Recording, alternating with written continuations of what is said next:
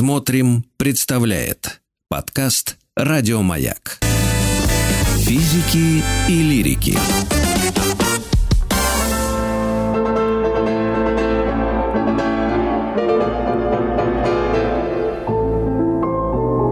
Шуберт жив. Шуберт жив. И в этой рубрике мы говорим о классической музыке. Краткая какая-то справка об э, композиторах, о музыкантах, о знаменитостях э, именно из классической э, сцены. Но, вы знаете, э, наша соведущая, наша прекрасная Юля, Юля, надеюсь, на связи. Конечно, Юлия Казанцева, пианистка, э, кандидат искусствоведения, приглашенный доктор Московской филармонии. Юль, ты знаешь, вот я ко вот у меня есть э, ко всем какой-то классическим, ну, кого я знаю, да, артистам, музыкантам, композиторам отношения. А вот к сегодняшнему герою у меня нет никакого отношения, даже равнодушия. Он просто есть. И я не знаю, вот почему такое. Это Имре Кальман, это известный э, ну, да, автор оперет, э, это классик этого жанра. И он единственный, по-моему, насколько я знаю. Нет, он, конечно, не единственный, но он король оперет. Король оперет. И вообще, знаешь, я человек серьезный, я люблю про Брамса, про Шонберга, про Рахманинова, про Баха порассуждать. А тут май, весна, и захотелось легкомысленную шляпку надеть и послушать опереты Имра Кальмана. Поэтому я его и предложила сегодня обсудить. И, Ну, давай, с- э, с уважением, конечно. рассказать. Да, вообще жанр А, оперетты. Может быть, с этого начнем? Он вообще кому-то когда-то э, пришел в голову просто, а- потому что опера это слишком серьезно, судя по всему. Но считается, что отец оперетты – это французский композитор Оффенбах. Ничего общего с Бахом не имеет. Можно послушать в YouTube, очень веселая музыка. То есть что такое оперетта? Это очень легкомысленная опера. Там поют, но там так зажигательно танцуют. Это обязательное условие оперетты. Зажигательные танцы, когда ну, невозможно усидеть на месте. Это первое условие. А второе – крайне легкомысленный сюжет. Вот. И третье условие, что там не только, поят, не только поют, но иногда еще и просто разговаривают. И вот Имра Кальман, пожалуй, сегодня один из самых популярных композиторов, до сих пор ставит его оперетты. И вот про самые знаменитые я хочу рассказать. И, может быть, даже сразу мы немножко послушаем, чтобы, знаешь, почувствовать, что это такое вообще. А, Предлагаю Давайте. поставить фрагмент из м, опер- э, оперетты Баядера. Это Шимми. А давайте сейчас как прям включим, А Светлана Юрьевна. Давай. Давай нам э, Видеру. Баядер. А Шимми, вот это, это Так, ария. Шимми, это который Ага. сейчас будем отплясывать. отплясывать. Да-да-да. Пляшем. Кто желает быть шикарным и модным, кавалером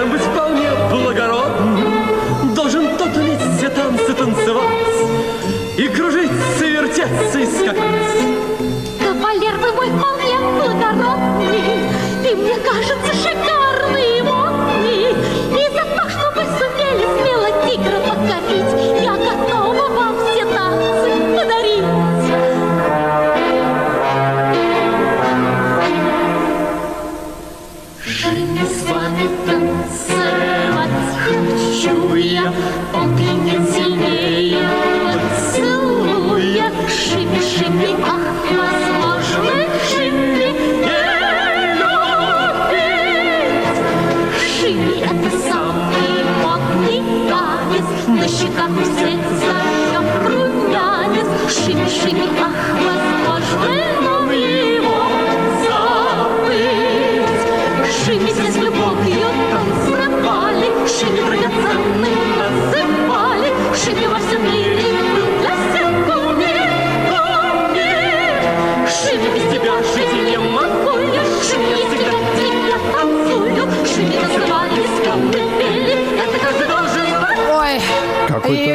Казанцева, историк искусства, нам предложила послушать. Мюзикл, э, прости э, господи. Это оперета, ну да, это древний мюзикл, но я о своем времени... Ты можешь э, расшифровать? Баядера – это Имре Каль- Кальман, и Баядерка Да. – это совсем другая история, потому что Да, многие это путают. это Слышали другое, звон? Это другое. Мы сейчас Кальмана. Кстати, Да, да, давайте да. уже даты озвучим. Кальман родился в 1882 году.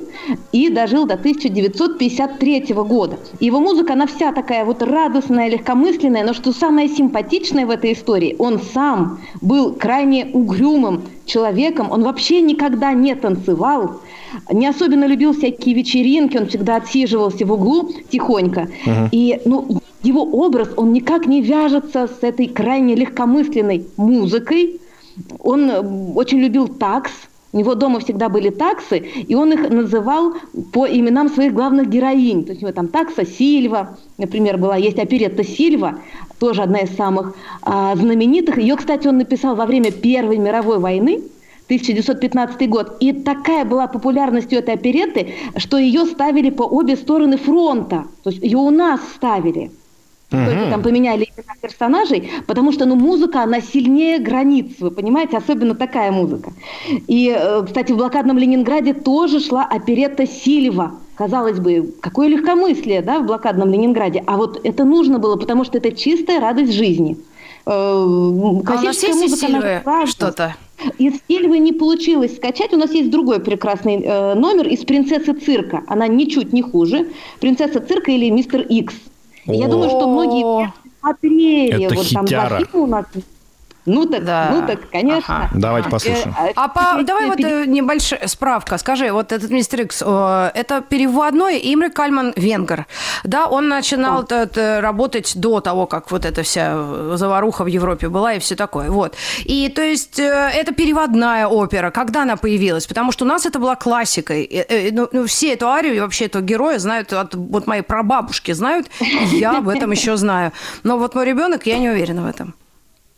Ну, сейчас проверим. Он написал «Принцессу цирка» в 1925 году, и ее у нас уже в России поставили сразу же в 27 году.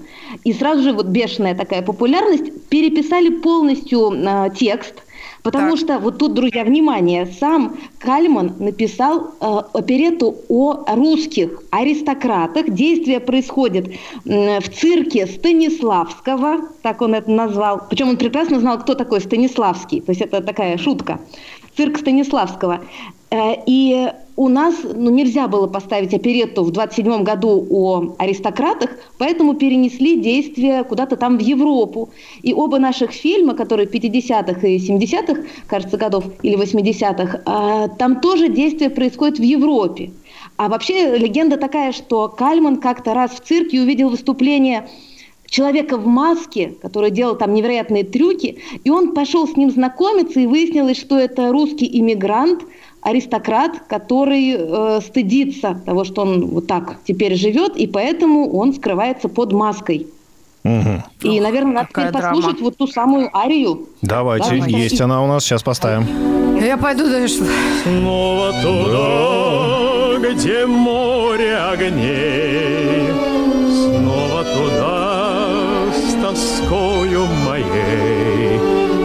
Светит прожектор, фанфары гремят, Публика ждет, будь смелее, акробат, Со смертью играю, смелый, дерзок мой трюк, все замирает, все смолкает вокруг.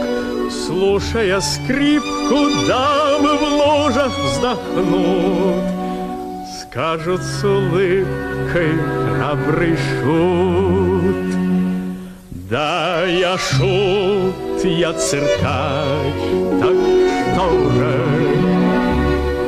Пусть меня так зовут вельможи, как они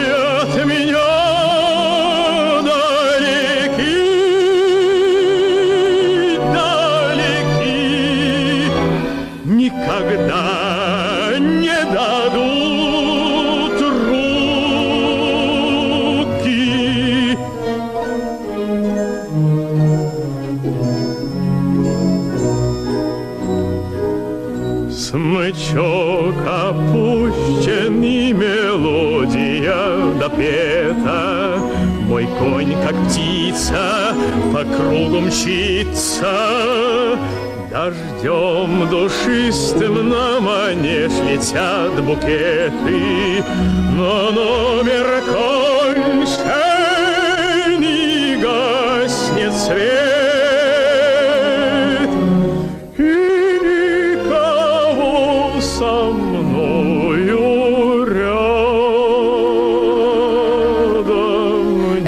нет, и, и всегда жить в маске э, судьба моя. Вот краткое содержание арии, но великолепное исполнение, да? Это же классика. Георг? Да. Ой, красота, красота, да. Кстати, знаете, про личную жизнь хотела бы вам рассказать. А, Про личную жизнь да. Кальмана, потому что он тоже заслуживает внимания. Вот опереточная история, к слову о том, как э, жанр, как работа влияет на человека. Вот казалось бы, я говорила, он такой мрачный, невеселый, любил только такс. А у него было три жены.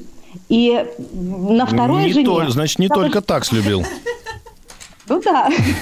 Он сначала женился, потом развелся, а потом на ней же снова женился. Вот, Вот же. ну, опереточность уже вот в этом есть. Причем его вторая жена, а, она была русская, тоже русская эмигрантка, ее звали Вера, и они познакомились, когда он уже был в «Зените славы», она была совсем молоденькая, полуголодная, начинающая актриса, и он ее подкармливал булочками и взял к себе в массовку просто, в оперету. И вот дальше закрутилось, у них трое детей было, потом они развелись, а потом снова поженились. Ну, красота. Какая прелесть. Слушай, ну а почему вот эту арию мы послушали, а почему это не могло быть оперой? То есть это вообще другое, если бы... Или это легковесность жанра, она э, форматом как-то объясняется, или это человек специально э, шел к вот э, облегчению ситуации с оперой, потому что это слишком долго, тяжеловесно. Я понять не могу, почему мы считаем оперу высоким жанром, а это, в общем-то, на потребу публики. Конечно, это довольно-таки условно. То есть есть талантливая опера, есть талантливая оперетта, и нельзя говорить, кто лучше, кто выше, кто ниже. Но объективно в оперетте гораздо больше танцев. В опере может быть балетная вставка, но это не то, что шимми или фокстрот или вальс, все-таки немножко не то. Вот эти зажигательные танцы обязательно. Потом в опере все-таки не будет обычных разговоров. А в оперете есть обычные разговоры, то есть в какой-то момент это просто как спектакль, а потом начинают петь. Да, ну, в общем-то, да, мюзикл – это вот продолжение, естественное продолжение оперетты. И э, есть очень сложные для исполнителей, технически сложные арии, то есть много и общего. Не каждый оперный певец какие-то э, арии даже исполнит. И есть прекрасные оперные певцы, которые не стыдятся, а наоборот исполняют отдельные опереточные арии. Можно не Трепку вспомнить, Кауфмана, кого угодно. То есть такой звезды первой величины. Они тоже поют и из Кальмана, и из Легара, то есть э, опереточные арии. Но это, мне кажется, это ирония и какая-то, наверное, и такое милое как бы подзуживание. Вот это все равно, что группа Foo Fighters записала альбом Биджиз. Вот для меня это так э, расшифровывается. Это тяжелый рок очень там конкретный, а это Биджиз. Где то, и где то, и когда они все это сделали, это получилось одинаково. Ну, а скажи, а вот э, перспективы этого жанра, это все остается в прошлом или что-то развивается? Вот как мы не раз вспоминали о э, мюзиклах. Это то же самое выходит, только на современный манер. Да, то есть, мне кажется, оперетта, она всегда будет. А, Будут исполняться старые оперетты, потому что они очень актуальны. Нам всегда нужна вот эта красота, эта радость жизни. И сейчас же тоже пишут мюзиклы. Это даже очень ну, вполне популярно. То есть всегда будет нужна такая музыка, простая, понятная, от которой просто хорошее настроение. А потом бывает настроение послушать что-то серьезное, философское, а бывает вот такое. То есть все нужно нам для разнообразного питания душевного. Ну, ты знаешь, я чуть-чуть поспорю вот о, о современных мюзиклах, то, что сейчас выходило, это обязательно какая-то история. История с героем, это э, Абба, это э, Тина Тернер, это Элвис. Ну, то есть ты берешь уже какую-то звезду, и на основе, то же самое, Queen, э, э, и вот на основе его творчества это, или ее, ты делаешь мюзикл, потому что есть уже музыкальный материал. А вот что-то нарочито специально придуманное, это уже отдельно сидят, люди думают, или что-то тоже из 70-х вспоминают. Ну, а возвращаясь к Кальману, тогда, наверное, его конкуренты, его э, злопыхатели, соответственно, и э, фанаты э, искренние, как его жизнь складывалась профессионально именно вот когда он творил? Сначала складывалось все прекрасно. То есть, эм, я забыла, знаете, что сказать, что Кальман был юристом, он получил юридическое образование, и у нас такая компания юристов в музыке, это Гендель, это Чайковский, Стравинский, Шуман, и еще Имра Кальман.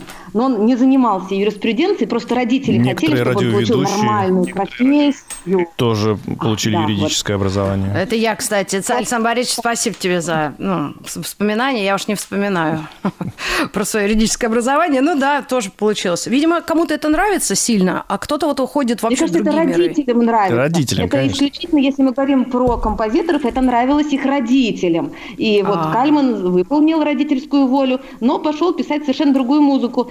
Сразу же народ понял, что это за музыка, и повалил в театры. Но драматический момент случился, конечно, а, уже во время Второй мировой войны, потому что Кальман еврей, и его слава была так высока в Германии, в Австрии, что его вызвали наверх и сказали, что мы вам прощаем ваше происхождение, и хотели дать ему э, как бы бумажку, где было написано, что он чистокровный ариец. И вот Кальман отказался, он отказался, и он уехал спешно, уехал с семьей в Америку, в Соединенные Штаты Америки. И вот там, к сожалению, ему пришлось очень сложно, потому что там его как-то не знали. э, И как раз там случился развод с его любимой женой, потому что в какой-то момент она просто устала от всех этих сложностей. Э, Но потом они там же помирились и уже вместе вернулись после окончания войны в Европу.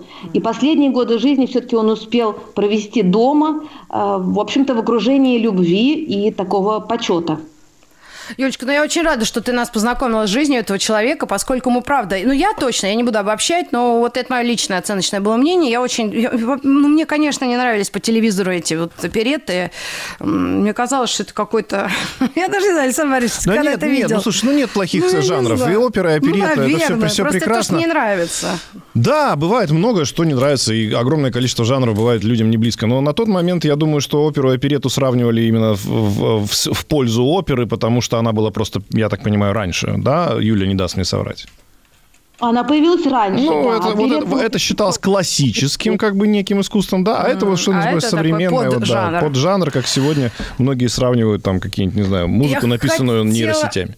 Юле сказать, что э, большое спасибо, э, упомянуть ее телеграм-канал, который можете тоже просматривать, «Музыка для всех». И Юль Казанцева, пианист, кандидат искусствоведения. Скажи, что ты нам на прощание приготовила? Какой отрывок? Из какой опереты? Еще один отрывок «Фиалка Монмартра» называется. Это он посвятил своей жене. Какая прелесть. Александр Борисович, ты жене посвящаешь песни хэви-металлические? Да, ах, ка- ах, какая невезуха, абсолютно нету слуха. Вот я посвятил жене песню, она очень довольна. О, да, хорошо. Тогда давайте послушаем. И спасибо всем. К вам вернемся. Карамбалина из опереты Кальмана «Фиалка Монмартра» исполняют заслуженная артистка республики Татьяна Шмыга и артисты балета театра.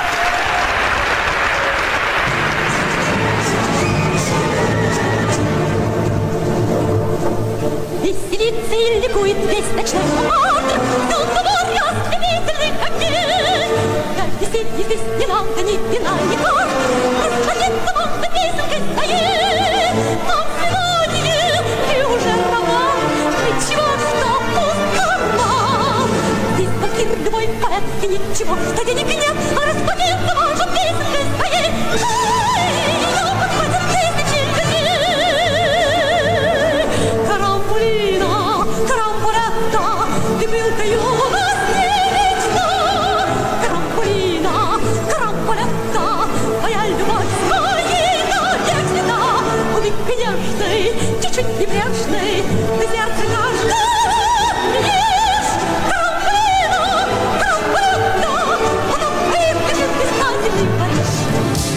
Еще больше подкастов «Маяка» насмотрим.